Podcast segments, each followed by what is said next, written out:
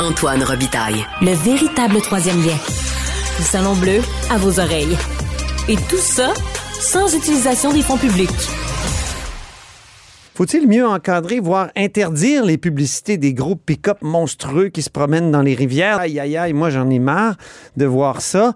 J'avoue que j'aimerais bien euh, qu'il y en ait moins, même si je suis tiraillé, parce que c'est souvent ça qui fait vivre les médias. On en parle avec Désirée McGraw, députée libérale de Notre-Dame-de-Grâce. Bonjour. Bonjour. Alors, euh, Mme McGraw, vous avez déposé une motion, malheureusement, qui n'a pas, été- qui a pas été retenue, mais très intéressante. Vous dites des véhicules, c'est lourd euh, dans le bilan carbone euh, du Québec, euh, du Canada, des pays en général.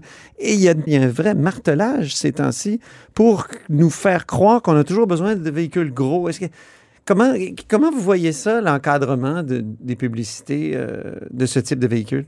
Justement, 58, il y a un sondage léger qui a été fait pour Équiterre qui démontre que 58% des Québécois souhaitent un encadrement plus sévère, plus rigide euh, dans les publicités automobiles, justement pour avoir, pour pouvoir faire des, des- prendre des décisions plus éclairées Mhm. sur l'impact en- environnemental euh, des véhicules. Ouais. Alors, c'est vraiment euh, basé sur cette, ce désir-là d'avoir plus d'informations pour les consommateurs québécois.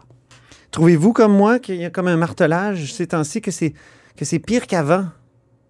Les publicités, Oui. Euh, peut-être, euh, peut-être, c'est, ça va dans cette direction-là, mais c'est, c'est, ça. Justement, c'est peut-être pour ça que les Québécois souhaitent justement pour avoir cet encadrement plus sévère parce qu'ils sentent que c'est, euh, c'est- ça va peut-être trop loin.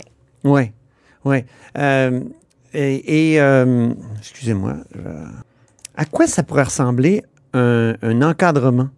Bien, avoir les informations euh, claires sur euh, l'impact environnemental et changement climatique de leur véhicule. Consommation d'essence, ça contribue en quoi au, au, euh, au, gaz à effet de serre, par Mhm. exemple. Ça est-ce qu'on pourrait s'inspirer de la publicité sur l'alcool qui est limitée ou carrément du tabac qui est là complètement interdite pour ce qui est des publicités des cigarettes notamment? Oui, ça serait intéressant de regarder. Donc, ce n'est pas une interdiction, c'est un encadrement justement pour que les consommateurs puissent prendre des décisions éclairées. Nous, les libéraux, on n'est pas dans la dans l'interdiction, on est dans Ah oui. l'encadrement OK. parce qu'on veut que les citoyens aient la chance de prendre les meilleures décisions. Oui, parce que vous voulez une position libérale. Interdire, ce serait liberticide. Ça serait, euh, ça serait pas libéral. Pourtant, c'est les libéraux qui ont, euh, qui ont banni les publicités sur la cigarette? Euh, c'est un bon point, mais là, on, est, on parle de véhicules et pour nous, c'est vraiment l'encadrement plus sévère. Ça serait un pas dans la bonne direction et aujourd'hui, la CAQ a même pas accepté Hmm. de- d'en débattre. Le Ouais. jour où euh, le premier ministre est à l'ONU, euh, le sommet sur l'am- l'ambition euh, cl- climatique, et on voit que la CAQ est même pas capable, même pas le, même pas le désir d'en débattre. Une solution euh, que souhaitent beaucoup de Québécois, c'est vraiment la moindre des choses. Et c'est vraiment ça l'enjeu. C'est vraiment, il y a c'est la pure hypocrisie. Et puis, euh, ça démontre à quel point la CAQ, dans les faits, on parle pas de rhétorique, mais on parle des gestes, dans le concret, que la CAQ manque d'ambition, de vision et de plan, même pas prête à débattre d'une motion qui est assez simple et qui représente euh, la, la- la volonté de la majorité des Québécois. On va revenir à la CAQ plus tard, mais euh, quel effet ça aurait selon vous? Est-ce que ça ferait diminuer la- la- l'achat de ces, de ces véhicules-là vraiment? Parce qu'on le voit là, dans les dernières années, euh, ces véhicules-là, malgré euh, pas, pas, pas un, cadre- un encadrement publicitaire, mais malgré une espèce de critique continuelle de, de- dans la société, ça continue de, comment dire, de prospérer, ces, ces gros véhicules-là. La, la- la quantité de ces véhicules-là vendus et la part de, de, de ces véhicules-là dans le parc automobile est toujours plus grand. Écoutez, c'est sûr que le transport, c'est le secteur qui représente euh, le plus d'émissions euh, de, GES. Alors, il faut s'y attaquer. Et c'est sûr que le transport privé individuel, ça a un impact important. Donc, nous, encore une fois, on mise sur l'encadrement qui pourrait avoir et qui devrait avoir un effet euh, sur le consommateur pour prendre ses décisions éclairées. Évidemment, il y a d'autres enjeux en transport collectif, etc. Donc, tout le secteur, parce que là, les, les GES du Québec, euh, ça diminue, mais à un rythme pas assez vite. À la moitié, d'ailleurs, que l'Ontario, le, le Québec aime- le premier ministre aime bien comparer le Québec à, à l'Ontario. Donc, depuis 1990, euh, les GES en Ontario ont diminué de 16% et au Québec de 8% Et leur transport, c'est le secteur euh, qui en est le plus responsable. Donc, Mais on peut dire que l'Ontario partait de plus loin, non? Oui, mais Ouais. c'est à cause de. Mais on comprend, on se compare à nous-mêmes. C'est toujours les comprendre. derniers, les derniers GES qui sont les plus durs à comprimer, non? Euh, mais on est vraiment loin des derniers. On est GES. oui, vrai. faut comprendre qu'il faut se comparer à nous-mêmes. Donc, là, Ouais. lorsque le premier ministre qu'on est, dit qu'on est déjà les meilleurs, c'est à cause des décisions structurantes des gouvernements antérieurs libéraux. Donc, hydroélectricité, marché de carbone, ça, ça fait en sorte que le Québec est rendu un des meilleurs. C'est vrai. Il il faut en être fier, c'est clair. Mais au lieu de l'effort, on est la moitié de l'Ontario. Donc, il y a du travail à faire. Donc, selon moi, on a toutes les connaissances, on a tous les atouts. Donc, ça devrait mener à la l'ambition et non à la complaisance, mais on a un premier ministre qui dit on est les bons, faut pas trop faire. On a un, on a un ministre de l'Environnement qui dit on va aller lentement.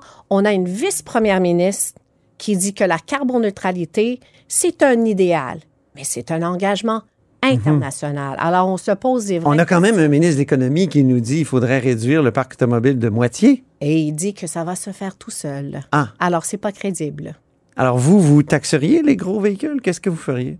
Non, j'ai j'ai pas, pas parlé de taxer. On- non, mais je vous pose Qu'est-ce que vous temps. feriez pour que parle- ça, ça réduise la taille des véhicules et aussi le, le- le nombre de, de véhicules sur la route? Je crois qu'il faut regarder des, des mesures éco-fiscales qui pourraient être euh, intéressantes de façon générale pour encourager, pour encourager des bonnes habitudes, pas nécessairement pénaliser, mais pour encourager. Mais là, on parle de publicité. Comme quoi, C'est un premier pas. Qu'est-ce que ça Par pourrait être? exemple, pour encourager, on pourrait avoir des crédits d'impôt pour des bonnes actions, pour, des, pour euh, poser des gestes qui, qui vont diminuer les GES à la maison, dans notre, euh, dans notre vie quotidienne. Donc, il y a beaucoup de mesures euh, éco-fiscales qu'on pourrait... On avait des programmes dans le passé. euh, dans, dans- Oui, Renault Vert, hein, je pense. Exact. Oui. Donc, il faudrait le faire euh, re- remettre en place. Donc, il y a beaucoup de programmes pour favoriser des bons choix et ça commence avec faire des choix éclairés. Mm-hmm. Et pour ça, il faut avoir des, des bonnes informations. Et c'est les Québécois qui souhaitent avoir ces informations-là. Euh, L'ancien vice-président Al Gore a eu des bons mots pour, euh, Le Québec. pour le Québec et pour François Legault, je pense, non? Et, et, euh, donc, euh, vous, vous l'avez bien connu, Al Gore? Euh, très fière de dire que je connais Al Gore depuis 1992. C'était au sommet de la Terre de Rio. Mhm. Et euh, où a été lance- lancé effectivement les, euh, les traités ONU, onusiens sur les changements climatiques, la biodiversité. Et j'étais la jeune ambassadrice mondiale. Vous êtes pas mal jeune. J'étais à l'université. Là. Ah, jeune, oui, j'étais jeune dans le temps. Et euh, j'ai pris une année sabbatique justement pour participer et faire un peu euh, un, voyage à travers le monde pour parler aux jeunes euh, du sommet de la Terre et comment s'y impliquer. Et Al Gore, c'était le futur vice-président américain. Il était là, évidemment. Et par la suite, en 2007, j'ai été à Nashville pour être formée par Al Gore. Et ensuite, j'ai fait d'autres formations avec Al Gore à Chicago, entre autres. Et en 2008, euh, j'ai pris, en 2007, j'ai pris mon congé de maternité pour faire des présentations sur une vérité qui dérange. OK. Il y avait la demande était j'ai pris beaucoup de mon temps de mon congé de maternité, ça a valu la peine parce que c'était mon premier enfant et je pensais beaucoup à l'av- l'avenir. Ben oui. Et je me suis dit écoutez, je peux pas répondre à la demande pour toutes ces présentations là, c'était en 2007, fait que moi et d'autres Québécois, on a fait venir Al Gore à Montréal en 2008 pour faire une formation avec 250 Canadiens dont le premier ministre Charest et la ministre de l'environnement. Et Al Gore avait eu des bons mots pour Jean Charest. Et Ou pour le Québec? Ah, ou pour Jean Charest ou pour le Québec? ben, c'était pour les deux. C'était pour les deux. Et c'était très bien mérité parce que c'était les gouvernements libéraux qui ont fait venir l'hydroélectricité. Par la suite, marché du carbone. Donc, euh, les gouvernements libéraux ont pris des euh, décisions structurantes pour l'économie québécoise qui ont mené où on est rendu là aujourd'hui. Donc, euh, oui, j'ai eu la chance de travailler de près avec Al Gore et après cette formation-là, on a lancé son projet Réalité climatique au Canada. On a rejoint à date 5 millions de Canadiens et on va faire, euh, on va être la première formation euh, politique au Québec, la seule à date, de faire une Eh. formation ciblée avec le, le, le projet Réalité Climat. Euh, Al Gore, on le fait en novembre, justement. Nous, notre formation. Est-ce que vous saluez la volte-face de, de- ou le changement d'idée de, de François Legault, qui en, en 2016 disait euh, il faut forer, euh, essayer de voir ce qu'il y a comme potentiel pétrolier à Anticosti, par exemple, et aujourd'hui, il dit ah non, c'est une bonne idée que l'UNESCO en fasse un patrimoine de l'humanité. Est-ce que c'est pas un bon signe?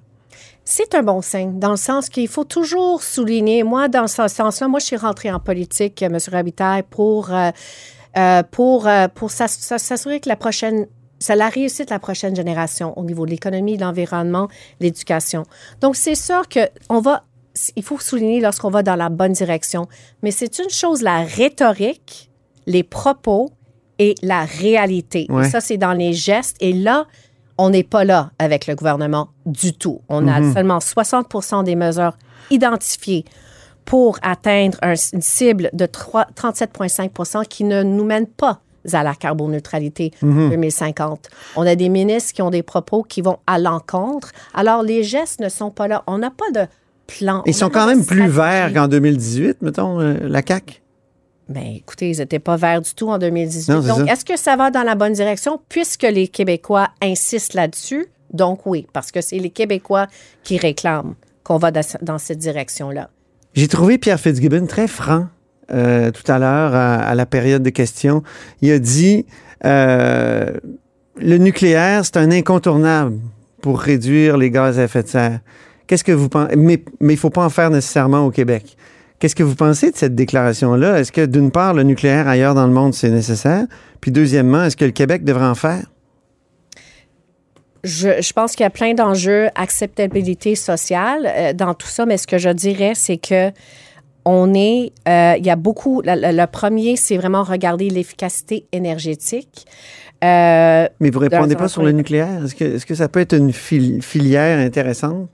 Écoutez, on n'a pas de plan, on n'a pas de stratégie sur notre avenir énergétique. On réclame depuis le début de l'année Oui. une vraie stratégie et une, qui découle vous, s'il d'une y avait des- consultation. Mais s'il y avait des consultations, euh, vous, dans votre euh, proposition, est-ce que le nucléaire en ferait partie?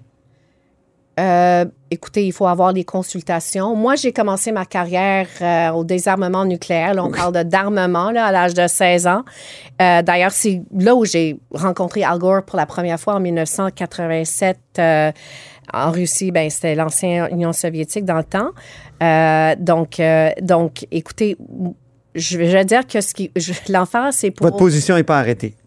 Dans le fond, c'est ce que vous me moi, je dites. pense qu'il faut avoir des consultations. Il faut avoir une consultation publique. C'est trop important de laisser ça à un projet de recherche euh, avec une consultation restreinte. Il faut une, une conversation nationale Mhm. qui, pour découler une stratégie qui québécoise, une stratégie québécoise sur notre avenir énergétique. Mais moi, je miserais sur des solutions euh, qui, qui non seulement vont à l'encontre, qui vont lutter contre les changements climatiques, mais aussi que ce sont des solutions vertes, ça veut Mhm. dire environnementales. Très bien. Merci beaucoup, Désiré McGraw.